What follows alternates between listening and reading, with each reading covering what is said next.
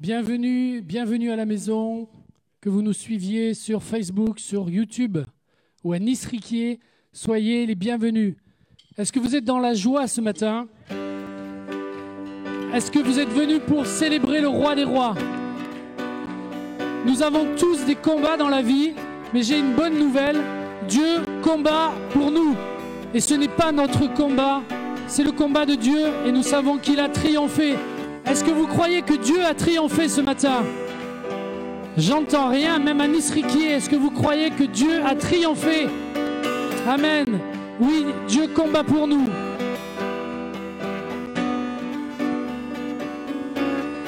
Oui, Dieu combat pour nous. Il est avec nous. Il a triomphé, oui, il a triomphé. Nous ne tremblerons pas, nous tiendrons debout. Jésus, tu es là. Oui, Dieu combat. Oui, Dieu combat pour nous. Il est avec nous. Il a triomphé, oui, il a triomphé. Nous ne tremblerons pas, nous tiendrons debout. Jésus, tu es là. Il a porté nos fautes. Il a porté nos fautes, couvert notre honte. Il a triomphé, oui, il a triomphé.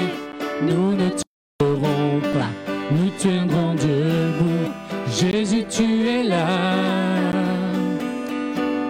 Je vivrai, oui, je vivrai, car la puissance du ressuscité demeure en moi et je suis libre au nom de Jésus. Je vivrai, je vivrai, oui, je vivrai, car la puissance du ressuscité demeure en moi et je suis libre au nom de Jésus. Il a porté. Il a porté nos fautes, couvert notre honte. Il a triomphé, oui, il a triomphé. Nous ne tremblerons pas, nous tiendrons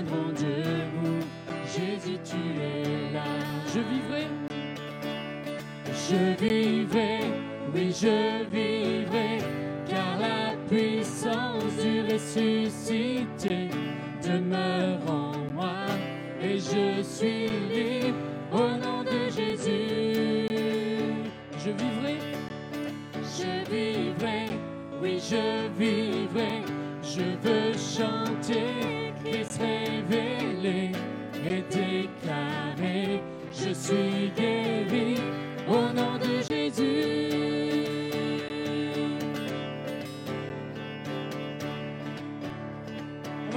proclamer ce matin. Que Dieu combat pour nous. Il repousse les ténèbres. Illumine le royaume. Est-ce que vous le croyez ce matin? Amen.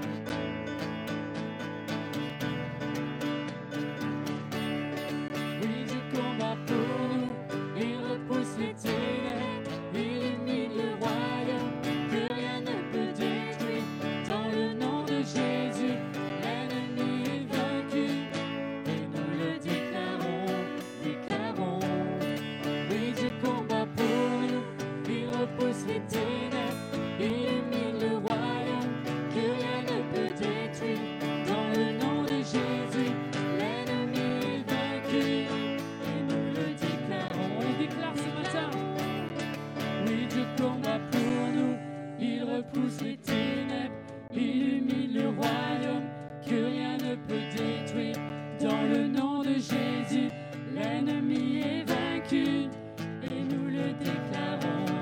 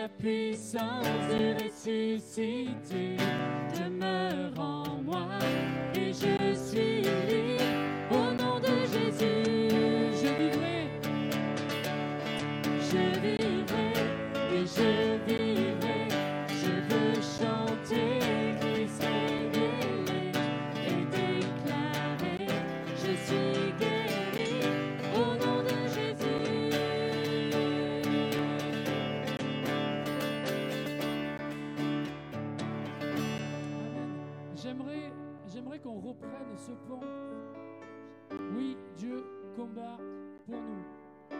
Qui n'a pas de combat dans sa vie ce matin Qui n'a pas des difficultés Nous avons tous des difficultés et souvent, moi le premier, j'essaie de me battre seul et de m'en sortir seul. Par orgueil, peut-être. Mais ce matin, j'aimerais rappeler que Dieu combat pour nous. N'est-il pas le seul vainqueur? N'est-il pas le parfait Alors, cesse de combattre seul. Dieu combat pour toi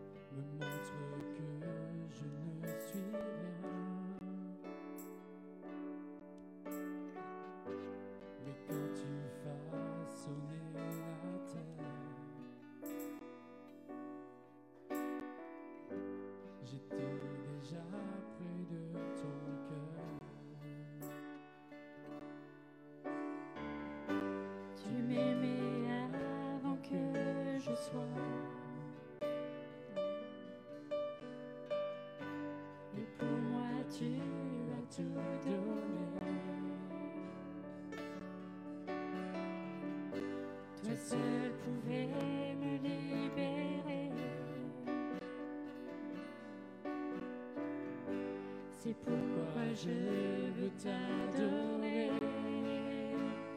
Toi seul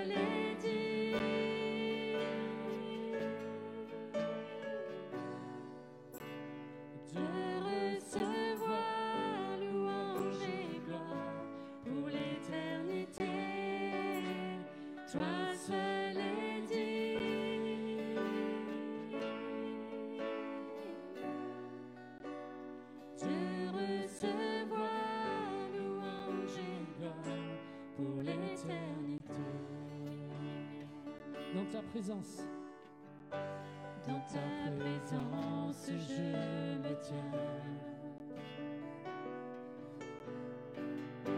Car tu as ce dont j'ai besoin. La joie, la vie et le bonheur sont dans tes mon sauveur. Seul est digne, toi seul est digne. de recevoir louange et gloire pour l'éternité. Toi seul est digne, Toi seul est digne. de recevoir louange et gloire pour l'éternité. Toi seul est digne. Toi seul est digne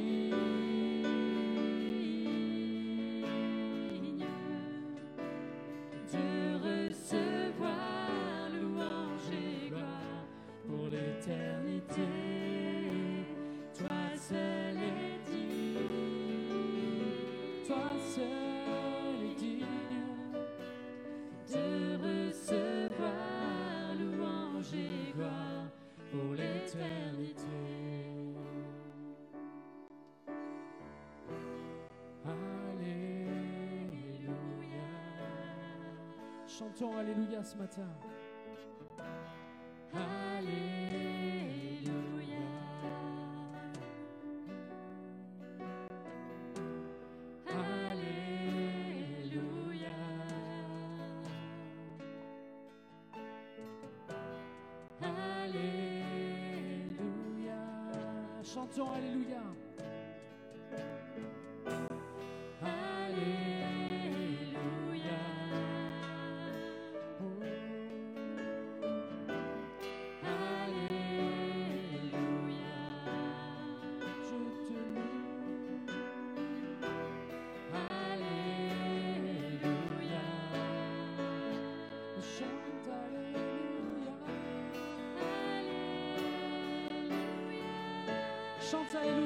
Alléluia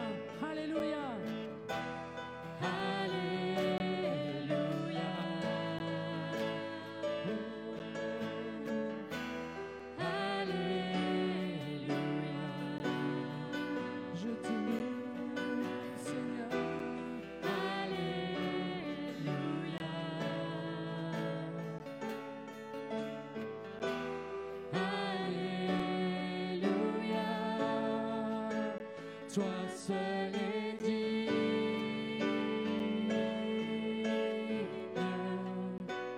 de recevoir louange pour l'éternité. Toi seul est digne, toi seul est digne de recevoir louange pour l'éternité. Toi seul est digne, toi seul est digne, toi seul est digne de recevoir louange et gloire pour l'éternité. Toi seul est digne, toi seul est digne de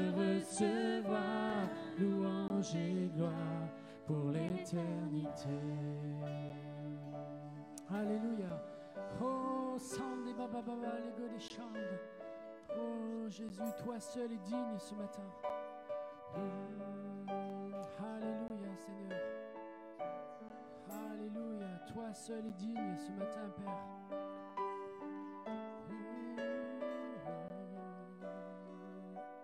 Alléluia.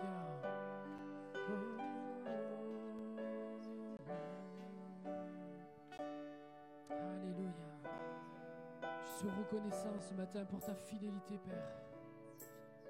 Louons le Seigneur tous ensemble ce matin. Alléluia.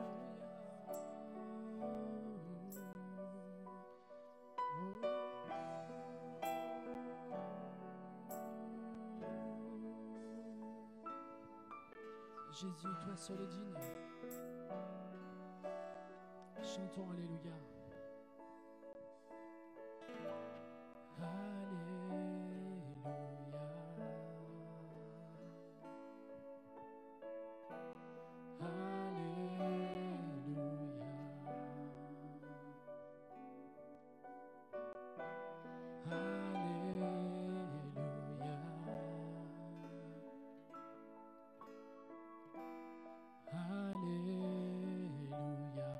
Continue à chanter Alléluia. Et je ressens fort sur mon cœur que vous n'arrivez même plus à chanter par, par le poids des épreuves, par le poids des difficultés. Que ces simples paroles qui sont tellement puissantes puissent te renouveler ce matin. Mais Dieu te demande un pas de foi ce matin. Il te demande de chanter ces paroles. Alléluia. Est-ce que tu crois que ces paroles ont un pouvoir dans le ciel? Est-ce que tu crois que tu peux faire trembler l'ennemi ce matin avec ces paroles. Si tu as juste la force de chanter Alléluia, ce matin, tu vas vivre un miracle et tu vas remporter des victoires. Est-ce que vous le croyez ce matin? Chantons Alléluia. Alléluia. Mon frère, ma soeur, mon ami, chante Alléluia. Derrière ton écran, chante Alléluia. Alléluia.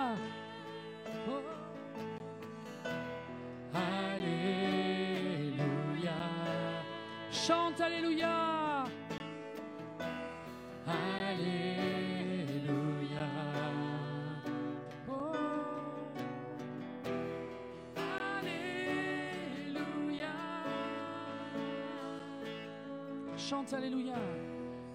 Alléluia. Encore une fois, chante Alléluia.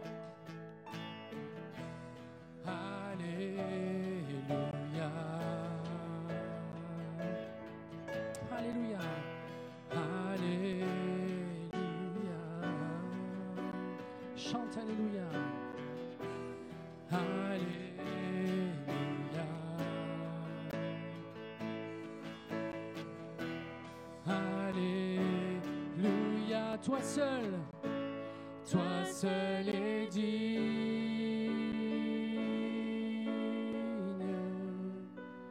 de recevoir louange et gloire pour l'éternité.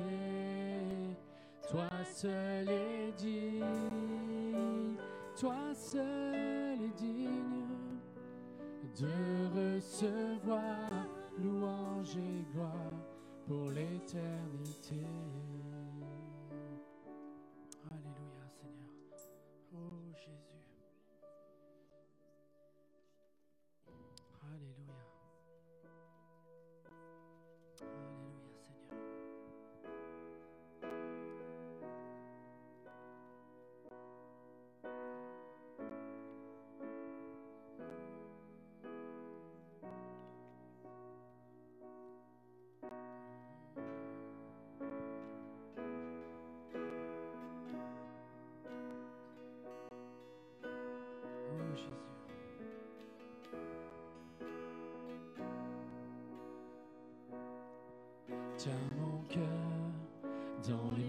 Qui ont façonné les cieux. Conduis-moi par ta grâce déversée à la croix. Tu m'as remis debout, les pieds sur un rocher. Tu m'appelles par ton nom, blanc mon cœur à nouveau libéré. Et mon cœur sait que c'est pour ta gloire. Je me lève avec plus d'une raison de chanter. Tu m'as remis debout, les pieds sur un rocher. Tu m'appelles par ton nom comblant mon cœur à nouveau. Voici, bras grands ouverts, j'ai besoin de toi. Tiens mon cœur à tout jamais, oh mon âme t'adore. Quand j'étais brisé, par amour tu t'es donné. Le péché n'a plus d'emprise, car ta grâce me libère. Et cette grâce a dépouillé le tombeau. Toute ma honte demeure impuissante en ton nom, portant les meurtrissures. Tu n'as rien retenu, ta victoire sur la mort me donne la vie à jamais. Me voici, me voici, les bras grands ouverts, j'ai besoin de toi. Tiens mon cœur à tout jamais, oh mon âme t'adore. Quand j'étais brisé, par amour tu t'es donné. Le péché n'a plus d'emprise, car ta grâce me libère. Guéri, guéri, pardonné. Toutes mes chaînes sont tombées. La mort n'a plus d'emprise, car ta grâce roule la pierre. Et ta grâce me libère. Et ta grâce me libère. Et ta grâce me libère. Ta grâce me libère. Me voici. Me voici, bras grands ouverts, j'ai besoin de toi. Tiens mon cœur à tout jamais, oh mon âme j'étais brisé, par amour tu t'es donné. Le péché n'a plus d'emprise, car ta grâce me lie. Me voici. Me voici, bras grands ouverts, j'ai besoin de toi. Tiens mon cœur à tout jamais, oh mon âme t'adore.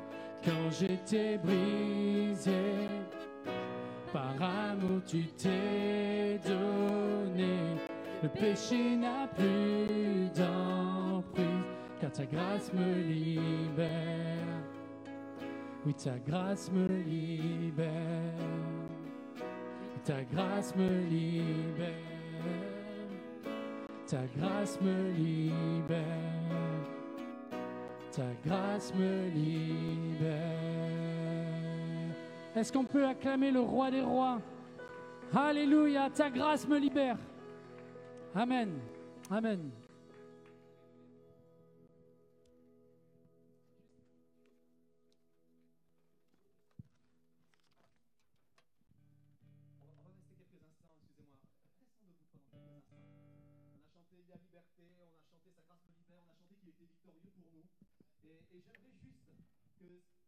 alors que nos têtes sont baissées, nos yeux sont fermés et derrière les écrans, on vous demande aussi de faire de même pendant quelques instants, quelques courts instants. Restez dans, un temps avec lui et, et croire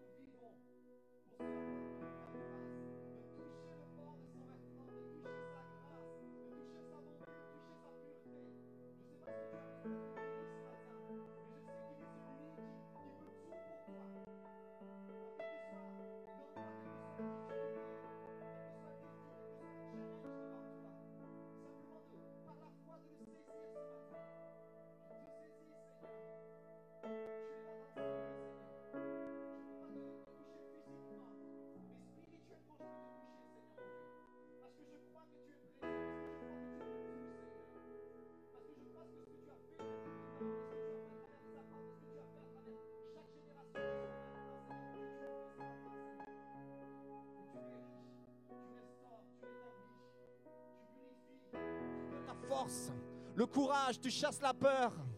Seigneur mon Dieu, nous te faisons confiance, nous le croyons de tout notre cœur. Seigneur, quelles que soient les personnes pour lesquelles nous prions, même si elles sont tellement éloignées, Seigneur Jésus. Seigneur, comme le, comme le centenier, comme l'officier du roi. Seigneur, touche, Seigneur.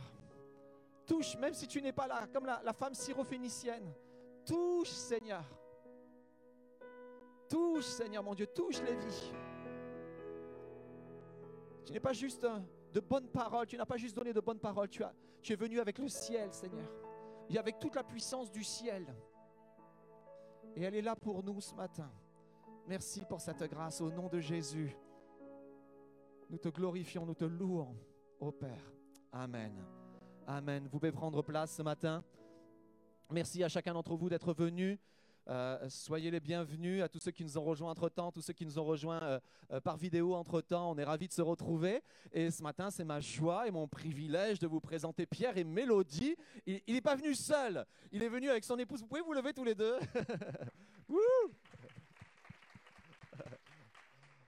Et ils ne sont pas venus que tous les deux. Il y a Camille, Colline et Juliette qui sont derrière et apparemment comme des poissons dans l'eau. Euh, on, entend, on entend du bruit derrière. Je ne sais pas ce qui se passe. Non, c'est pas vrai. et on est ravis de les avoir. Ils sont euh, en, vacances en ce moment. Et comme tout bon pasteur en vacances, euh, on les sollicite pour venir prêcher ici. Puis vous connaissez les circonstances aussi qui nous amènent à, les inviter à prêcher. on les partagera à la fin. En tout cas, on veut te laisser toute la place, Pierre. sois le bienvenu. On est ravis de t'avoir ici ce lieu. Et c'est à toi maintenant.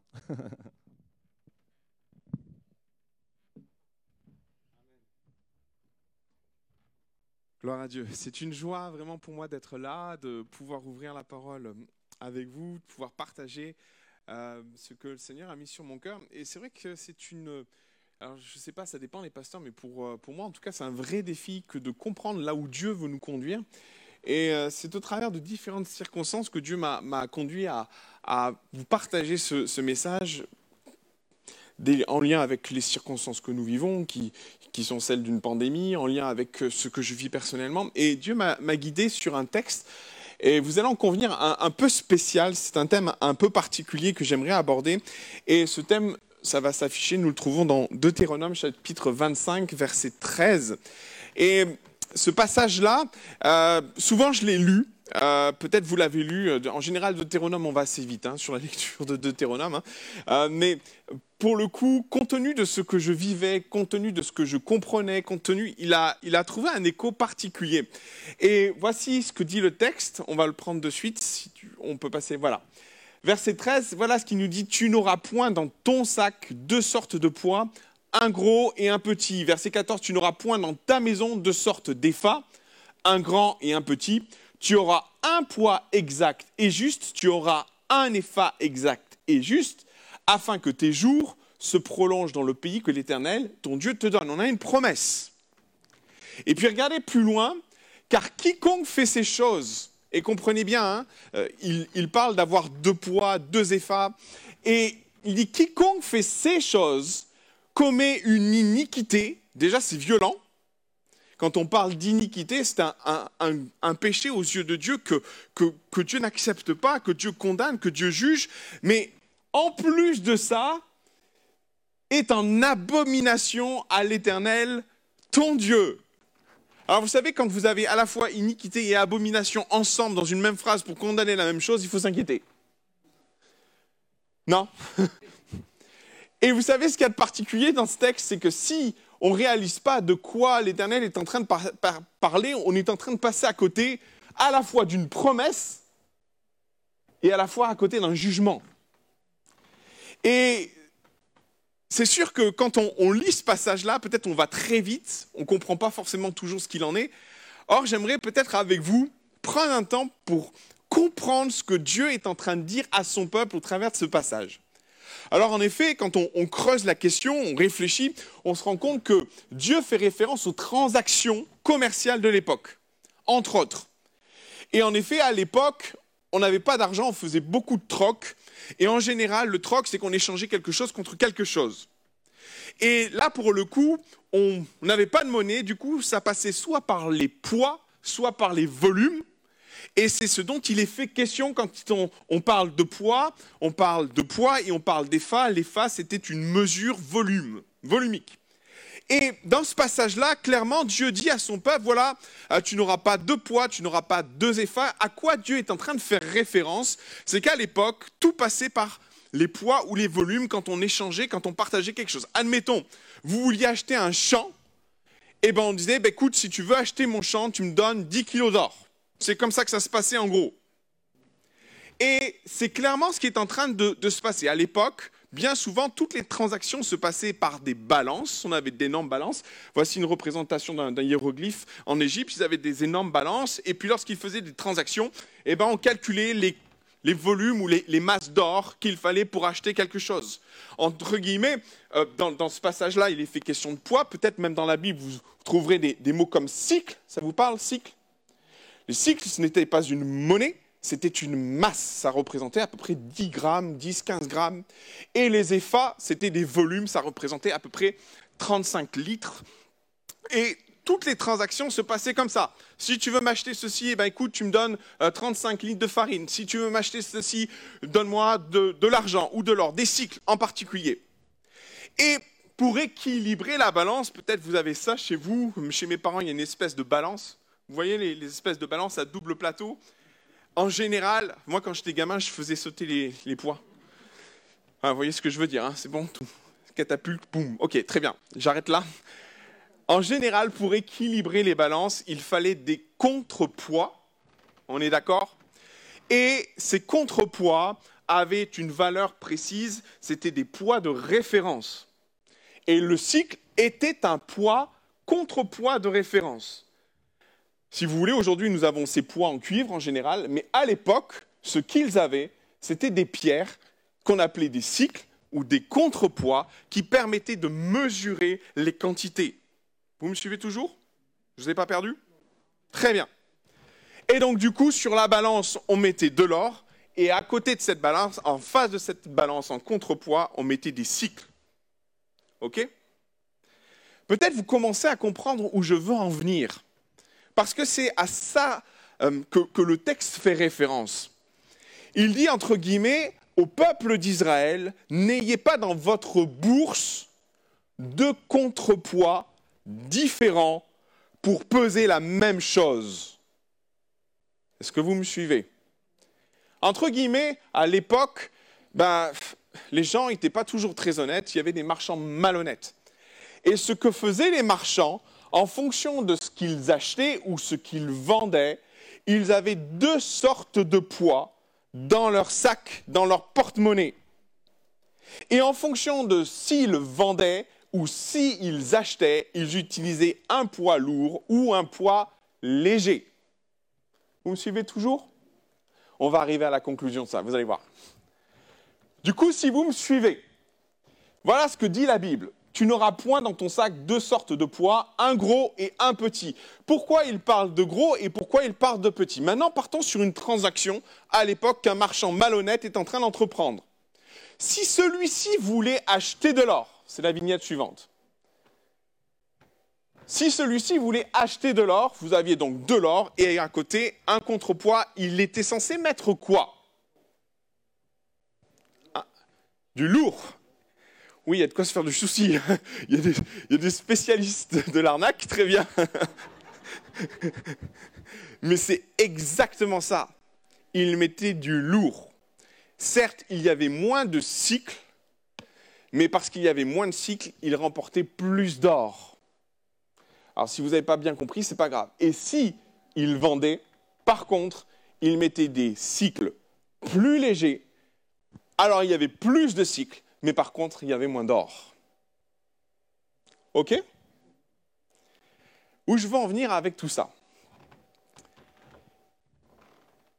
Il est clair que dans l'Ancien Testament, et à l'époque en particulier des patriarches, cette pratique était monnaie courante d'avoir deux poids dans sa besace pour peser la même chose.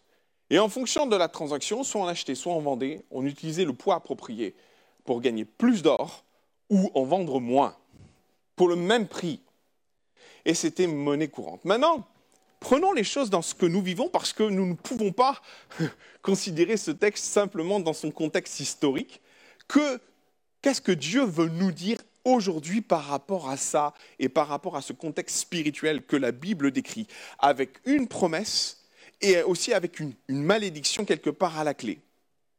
Maintenant, si nous élargissons la réflexion en lien avec cela, euh, j'aimerais nous, amener sur le terrain de notre façon de juger, entre guillemets, de mesurer, de balancer les circonstances que nous, nous voyons, auxquelles nous sommes confrontés dans notre quotidien, dans notre façon de travailler, dans notre façon de servir, dans notre façon de juger de circonstances, d'estimer certaines choses. Et j'aimerais peut-être vous poser la question, sommes-nous toujours impartials? Sommes-nous toujours dégagés? Des circonstances pour avoir le juste jugement et avoir la juste décision en rapport à ce que nous vivons ou nous voyons Dernièrement, j'ai été confronté à une situation où, euh, et c'est en cela que ce texte m'a beaucoup parlé, où il a fallu que je juge d'une situation ou d'un projet, et j'avais deux propositions. Et je me suis rendu compte que parce que j'avais un attachement sentimental, j'ai fait basculer quelque chose, un projet, d'un côté plutôt que d'un autre, et j'ai fait voler toute mon objectivité là-dedans. Il y a une situation tout à fait récente que, la maire de, Marseille a vécue. Euh, et, ça m'a beaucoup interpellé parce qu'elle employait une expression particulière qui était en rapport avec le confinement que l'administration parisienne était en train de lui imposer sur Marseille. Et elle était en colère après notre cher Premier ministre euh, parce qu'elle elle estimait que ce qui était en train de se mettre en place dans la ville de Marseille euh, et les restrictions et le confinement qui étaient envisagés sur Marseille n'allaient pas être envisagés sur Paris entre guillemets, elle disait, vous, Parisiens, vous prenez des décisions pour nous, Marseillais, alors que vous, Parisiens, vous ne seriez pas en mesure de prendre ces décisions pour la ville de Paris. Et elle employait une formule, une expression que nous connaissons bien.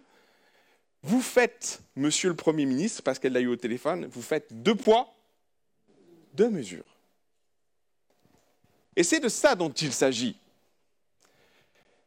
Cette expression, on la connaît, on l'emploie par moments, dans, certaines circonstances, mais très clairement, beaucoup pensent que cette expression a été tirée euh, de Proverbes chapitre 20, verset 10, où Dieu dit une nouvelle fois, tu n'auras point deux poids, tu n'auras point deux effats, ceci est une abomination aux yeux de l'Éternel.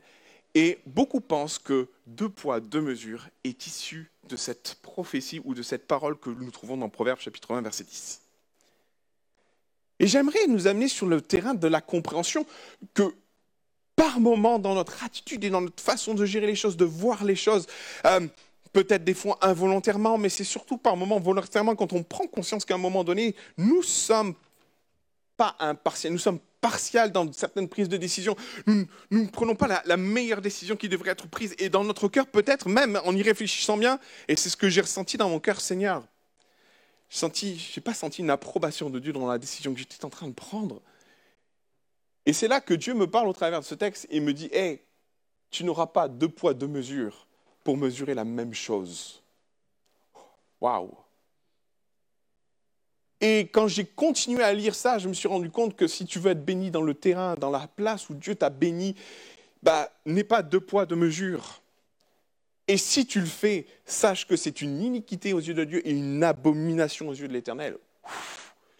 Et là, je me suis dit, par moments, on prend des décisions tellement rapides, on prend, on fait des choix qui sont empreints de ce que l'on est, de notre sentimentalisme par moments.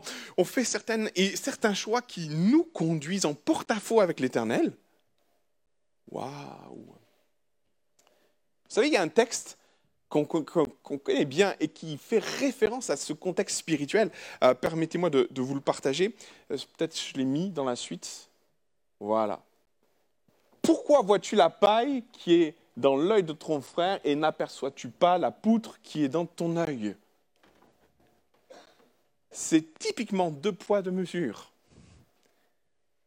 Je suis capable d'avoir, de charger mon frère sur ce qu'il vit avec un poids qui n'est pas le reflet de la réalité. Quant à moi, quand je mesure la circonstance dans ce que je vis, ben moi je mesure ça comme une paille alors que c'est une poutre.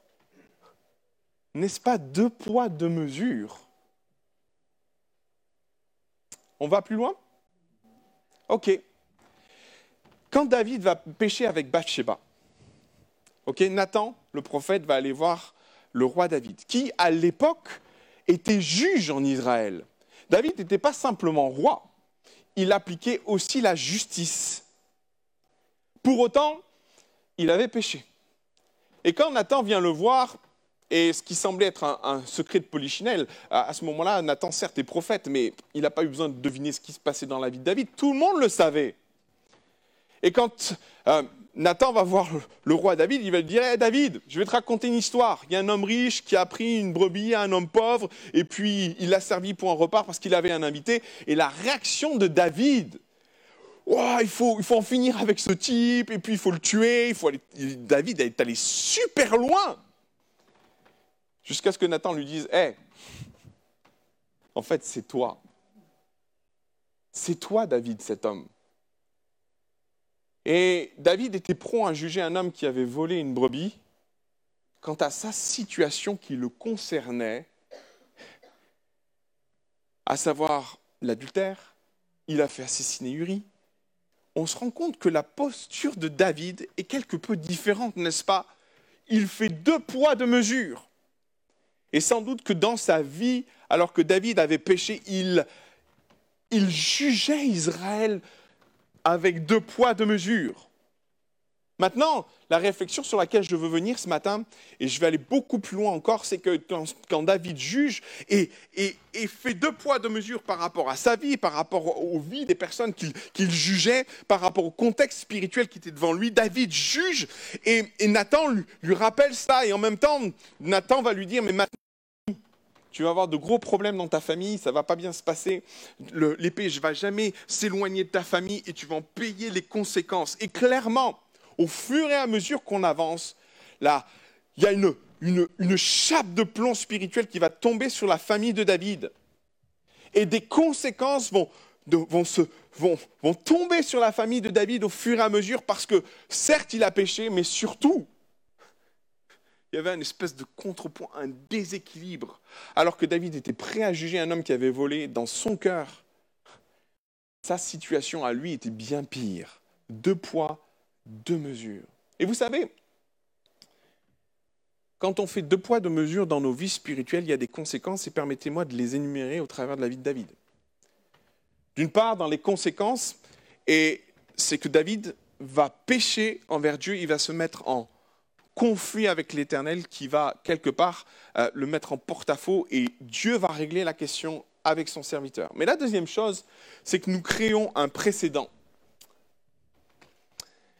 Euh, je me suis mis à la place des fils de David. Amnon, l'aîné, qui était censé prendre la suite, et, Absalom. Tout le monde savait ce qui s'était passé.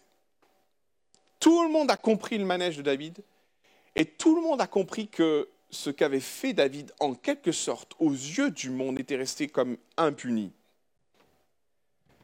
Et vous savez, sans le vouloir, David a ouvert une porte d'iniquité dans sa famille. Parce qu'il a jugé ou parce qu'il a, il s'est servi d'une situation, parce qu'il est roi, il ne pouvait pas être jugé de la même façon, deux poids, deux mesures. Ses enfants ont fait pareil. Amnon va violer sa sœur, sa demi-sœur, Tamar. Et vous savez, la réaction de David, c'est pas bien, mais ça va en rester là. Et on se rend compte que on, voit des portées de deux poids, deux mesures dans sa propre famille déjà. David ne va pas juger son fils comme il aurait dû le juger. David va créer un précédent. Parce que David va tuer quelqu'un ses fils vont estimer que eux aussi, ils ont le droit de faire n'importe quoi.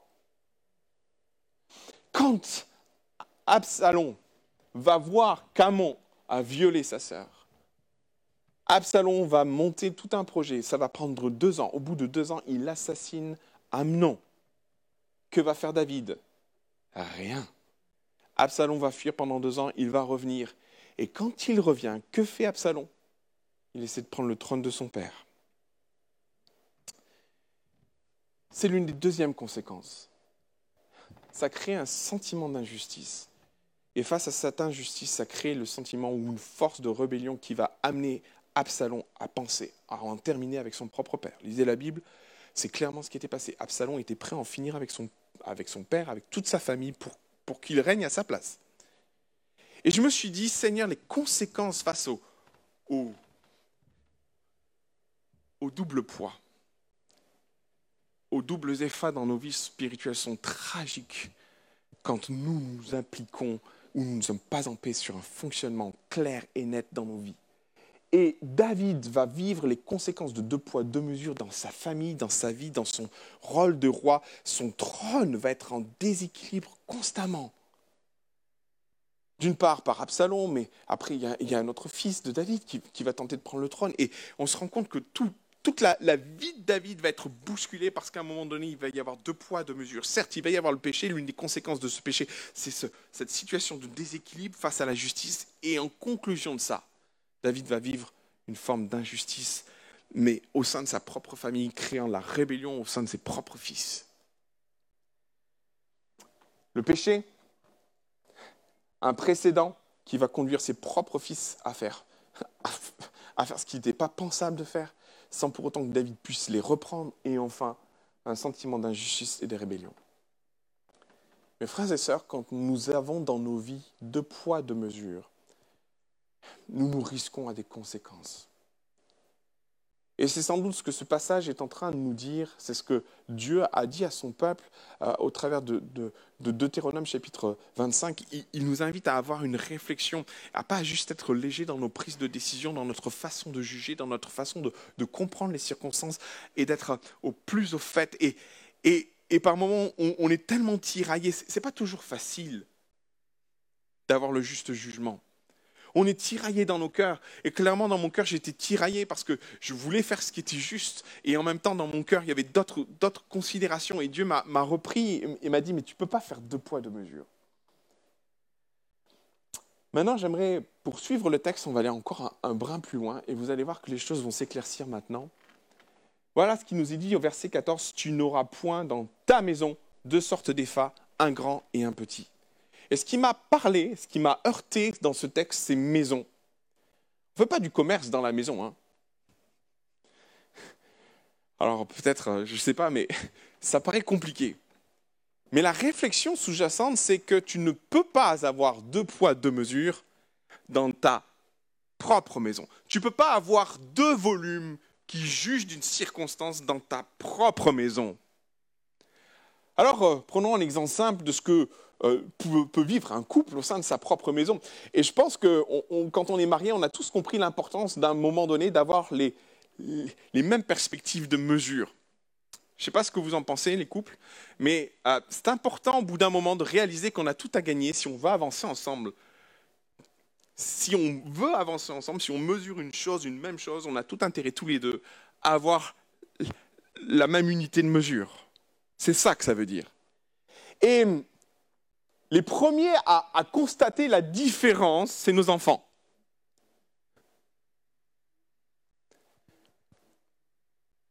Nous, à la maison, on essaie d'éviter que nos enfants aient la tablette. Et du coup, la plus ferme d'entre nous, à la maison, c'est ma femme. Clairement, je l'avoue, elle est super ferme en ce qui concerne l'utilisation de la tablette. On a une tablette et euh, on contrôle ce que regardent nos filles, ce que font nos filles avec. Et quand mes filles vont voir ma, femme, elles ont plus de chances d'entendre un non qu'un oui. OK? C'est son EFA. C'est sa façon de mesurer. Par contre, si elles ont un nom de maman, elles vont venir voir papa. Et en fonction de ce que fait papa, bah oui, hein, prends la tablette. Sauf qu'à l'instant, maman vient de dire non on comprend tous l'importance qu'au sein d'une même maison, nous ayons le même effort. Ne serait-ce que pour éduquer nos enfants. Ne serait-ce que pour mesurer d'une situation. En général, quand je fais les courses, j'ai la fâcheuse tendance à prendre en double. C'est ma mesure à moi. Et puis quand j'arrive à la maison, ma femme me dit Mais pourquoi tu as pris en double? Et on se rend compte que c'est important sur des décision importante que dans notre propre maison, il n'y ait pas double poids. Parce que nous sommes appelés à être une seule chair. Donc un seul poids. Vous voulez bien qu'on aille plus loin? Quand Jacob va à un moment donné offrir une tunique à Joseph, regardez ce qui nous est dit. Israël aimait Joseph plus que tous ses autres fils. La vache. Là, sa taille. Parce qu'il l'avait eu dans sa vieillesse. On lui trouve des excuses. et il lui fit une tenue de plusieurs couleurs. Verset 4. Ses frères virent que leur père l'aimait plus que tous et ils le prirent en haine. Ils ne pouvaient plus lui parler avec amitié. Dans ce qui se passe dans la famille de Jacob, le premier responsable, ce n'est pas ses fils. Ce n'est pas non plus Joseph, qui à un moment donné aurait peut-être mieux fait de se taire quand il avait des rêves. Le premier responsable de ce qui se passe dans sa famille, c'est Jacob. Parce qu'au sein de sa propre maison, il avait deux mesures différentes. Et il appliquait une mesure pour ses fils aînés. Quant à Joseph, il appliquait une double mesure. Deux poids différents, deux effets différents dans sa maison. Et l'une des conclusions de ça, c'est que ses fils, lorsqu'ils s'adressaient à Joseph, ils l'ont pris en haine au point qu'ils ne lui parlaient jamais gentiment. Ça, ça a été une première conséquence pour Joseph, mal aimé dans sa famille. Mais les choses sont allées plus loin, puisque vous connaissez ce passage où les, frères même de Joseph, quand ils vont avoir l'occasion de le faire, vont réfléchir dans un premier temps à le tuer. Oh. Et dans un second temps, ils vont décider de le vendre, le faire tomber dans un puits, et ils vont le vendre, et il va finir en Égypte. Et on connaît toute la suite de ce passage-là. Mais ce qui m'a interpellé, c'est comment Jacob va découvrir la nouvelle de la mort de son fils. Ses frères vont récupérer cette fameuse tenue qui est une image de cet épha déséquilibré. Et symboliquement, c'est ça qu'ils vont ramener au père, taché de sang, déchiré. Et c'est sur ça que Jacob va s'effondrer. Jacob va pleurer ses femmes, mais il ne va jamais pleurer ces femmes comme il a pleuré Joseph. Lisez le texte, il est déchiré, il est inconsolable. Les gens venaient à sa rencontre pour essayer de le consoler, mais Jacob reste inconsolable. Il paye le déséquilibre qu'il a lui-même généré dans sa famille. Il paye le fait d'avoir deux effats différentes pour mesurer la même chose. Et ça va être violent pour Jacob. Il va jamais s'en remettre, jusqu'à ce qu'en effet, il va découvrir que son fils est bel et bien vivant. Sauf que au moment où il apprend la mort de son fils Joseph, pour lui, c'est la fin. Tu n'auras pas deux effets différentes dans ta propre maison. Alors il y a cet avertissement, et je vais terminer là-dessus, il y a cet avertissement contre vis-à-vis de nous, dans notre façon de, de, gérer les circonstances, de gérer, de juger les circonstances, d'avoir deux effets différents dans notre propre maison. Mais pour moi, il y a un deuxième avertissement. C'est que par moments, nous portons en nous les conséquences de maisons où il y a deux effets différentes. Et j'aimerais vous parler de la part de Dieu quant à ça, parce que le fait que David ait vécu deux mesures différentes et, et vécu les choses, a vécu la chose de cette façon-là, a généré un déséquilibre dans la vie d'Amnon, dans la vie de, d'Absalom, et on se rend compte de la portée des décisions et des contrepoids et des poids différents sur les générations qui suivent. Parce que les deux vont mourir. Amnon va mourir, Absalom va mourir. Quant à Joseph, quant aux frères de Joseph, on se rend compte qu'ils vont porter une culpabilité même à la mort de Joseph. Et je me suis quand je me suis tenu devant Dieu, il y a, comme un cri qui, a, germé dans mon cœur, comme un, un souffle.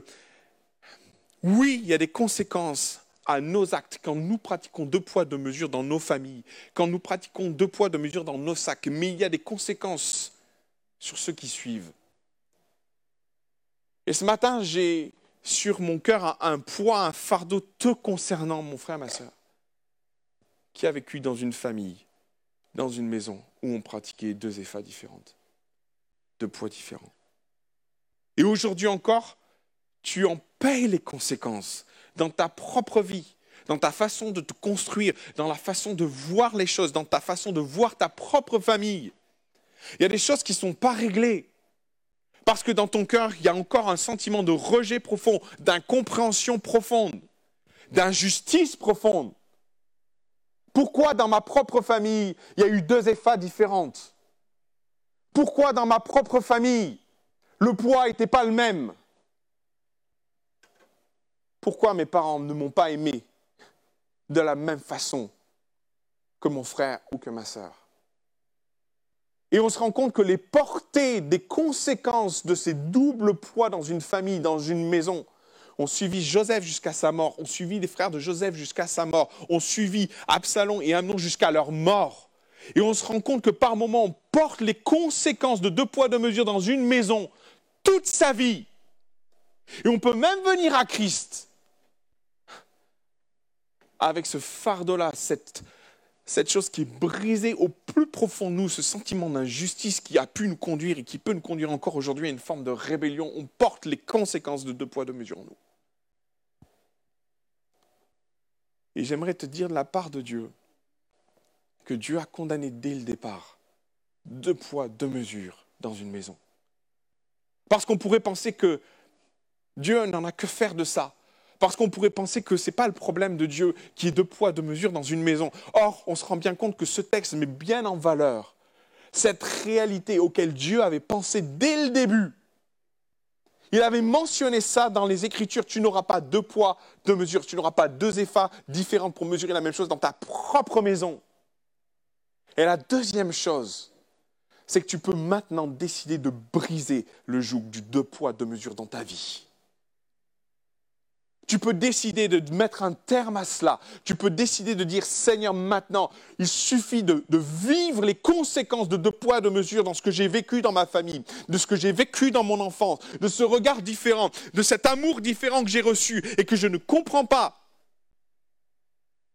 et qui m'a construit tel que je suis encore aujourd'hui et qui m'imprègne dans mes décisions, dans mes choix, dans ma façon de regarder mes frères et mes sœurs, dans ma façon de regarder mes parents encore aujourd'hui.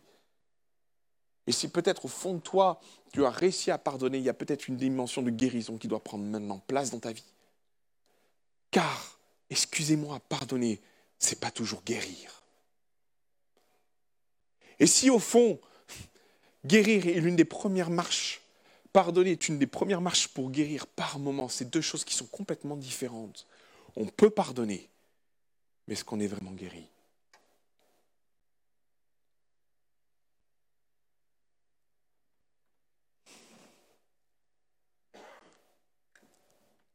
Est-ce que je pourrais avoir un instrument, s'il vous plaît? Je voudrais prendre un temps avec vous. Et vous, peut-être qui me regardez sur Internet, je voudrais m'adresser aussi à vous. Par rapport à ce que vous vivez, par rapport à ce que vous avez vécu. Et j'aimerais prier pour briser le joug de deux poids, deux mesures dans ta vie la portée, les conséquences de ce que ça engendrait en toi pour être enfin libre, guéri, libéré entièrement. Dieu va condamner le fait qu'il y ait deux poids, deux mesures, qu'il y ait deux effets différents pour mesurer la même chose dans une maison. Et dans ta maison où tu as grandi, tu as vécu ces deux poids, deux mesures. Tu as vécu ces différences qui t'ont fait mal, qui t'ont brisé et qui te construisent encore aujourd'hui, qui font ce que tu es et qui restent comme une cicatrice qui n'est pas encore fermée et qui demeure encore un point d'appui où le diable par moments se sert. Notez une chose, deux poids, deux mesures vont avoir des conséquences tragiques dans la vie d'Amnon, dans la vie d'Absalom. Il y a un choix aussi à faire dans ta vie de dire je ne veux plus que ce que j'ai vécu m'impacte. Je ne veux plus que ce qui s'est passé au sein de ma famille, de ma maison là où j'ai grandi m'impacte au point d'être devenir un instrument, un instrument de malheur. Alors que je suis appelé à être un instrument de lumière, un enfant de lumière. J'aimerais t'inviter à, à dire Seigneur, viens briser là, le joug de deux poids, deux mesures dans ma vie. Viens briser le joug de deux poids, deux mesures dans ma vie. Viens briser les conséquences de ce que j'ai vécu au sein de ma propre maison. Pour que je puisse grandir en nouveauté de vie, en enfant de Dieu, libéré, affranchi. Tu n'es pas appelé à, être un Absalom. Tu n'es pas appelé à être un fils d'Amon. d'Amnon. Tu n'es pas appelé non plus à être comme les frères de Jacob, comme les fils de Jacob ou comme les frères de Joseph. Tu es appelé à devenir enfant de Dieu, libéré et affranchi, guéri. Pour vivre une nouveauté de vie, une nouveauté de relation avec ton Père céleste, mais aussi une nouvelle dimension spirituelle qui conduira à aimer et à pardonner profondément, car libéré des blessures anciennes. Seigneur Jésus, alors que nous avons les, têtes recueillies, je voudrais t'inviter à, à baisser la tête avec moi maintenant. Et alors que nous en arrivons à la fin de ce message. J'aimerais prier pour toi. J'aimerais prier avec toi. Je ne peux pas imposer les mains et on est dans une situation tellement particulière, mais Dieu se, se moque des distances. Lui, il agit à distance. Il agit à, Nice, Riquier, il, agit ici maintenant dans ce lieu. La distanciation ne change rien. Nous avons un Dieu qui est proche de nous et qui, alors que je prie, va poser sa main sur toi pour briser le joug et les conséquences du double poids, du double effet dans ta vie. Ce matin, j'aimerais t'encourager à, à faire une démarche de foi avec moi. J'aimerais t'inviter à te lever là où tu es pour signifier et dire, Seigneur, je vais en finir avec le double poids dans ma vie. Je vais en finir avec le double volume dans ma vie et ses conséquences sur moi, sur ma famille. Je veux en finir avec cette colère qui est en moi, ce sentiment d'injustice qui est en moi, cette rébellion qui est en moi. On va prier ensemble. J'aimerais encore inviter d'autres personnes à avoir la liberté de se lever et de dire, Seigneur, ce matin, Fini le double poids, fini les conséquences du double poids dans ma vie, fini la double mesure que j'ai vécue dans ma famille, fini Seigneur. Fini. Fini l'abomination devant l'Éternel, fini la portée de ce que ça produit en moi encore aujourd'hui. Lève-toi mon frère, ma soeur. Lève-toi mon frère, ma soeur. On va prier ensemble. Alléluia Jésus. Seigneur, nous venons simplement et humblement devant toi. Et alors que nous sommes assemblés, l'Église est là assemblée, il y a un vent de guérison qui va souffler sur cet auditoire. Il y a un vent de guérison qui va souffler sur ton cœur. Oui, tu vas vivre le pardon, tu as déjà pardonné, mais tu vas vivre maintenant cette guérison au plus profond de toi. Parce qu'on va briser les conséquences du double poids dans ta vie. Oui, il y a eu double poids. Oui, il y a eu double, double effort dans ta famille. Dieu l'a condamné. Et Dieu va régler les choses parce que notre Dieu est un Dieu juste. Et c'est sa justice qui doit s'appliquer, non pas la tienne. Maintenant, j'aimerais te dire de la part de Dieu, il y a une guérison possible. Il y a un vrai pardon possible. Il y a un renouveau possible dans ta vie. Dans ton cœur maintenant, tu pointes le double effet dans ta famille. Tu pointes le double poids dans ta famille. La double mesure qui a été appliquée sur toi. il y a le choix de dire maintenant, Seigneur, je brise les conséquences de cette abomination dans ma vie. Je brise les conséquences de cette infamie dans ma vie. Et j'en suis libéré au nom de Jésus. Tu es libéré au nom de Jésus. Les chaînes tombent. Et le double poids et la double peine dans ta vie maintenant disparaît. Tu n'es plus assujetti à cela. Tu n'es plus attaché à cette double peine. Tu n'es plus lié au double poids, tu en es libéré au nom de Jésus. Tu es affranchi dans le nom précieux de Jésus. Amen. Et Amen. Amen. Et Amen. Je voudrais t'inviter à dire Amen maintenant à ma prière. et de confesser la victoire de Christ sur la croix, car il a vaincu le double poids. Il a vaincu le double effet dans ta famille et ses conséquences dans ta vie. Le tout accompli de Christ s'accomplit maintenant dans ton cœur. Au nom de Jésus. Amen. Amen. Que Dieu vous bénisse. Vous pouvez vous asseoir.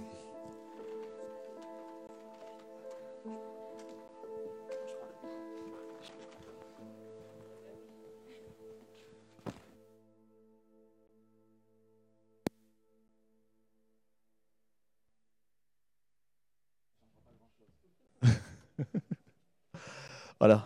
Merci à Pierre pour euh, ce message et on comprend l'intention de Dieu. C'est de ne pas nous laisser euh, dans des situations euh, qui nous semblent inextricables pour nous, mais de venir à notre secours. Et merci pour ce message. C'est la vérité, c'est la vie. Et c'est la guérison pour chacune de nos vies. On va juste maintenant dire au revoir à tous ceux qui nous suivent par vidéo, que ce soit euh, sur Ike ou sur Facebook ou YouTube. Merci les amis de nous avoir suivis. Que Dieu vous bénisse et vous encourage. Puis je vais demander à l'Église de rester quelques instants.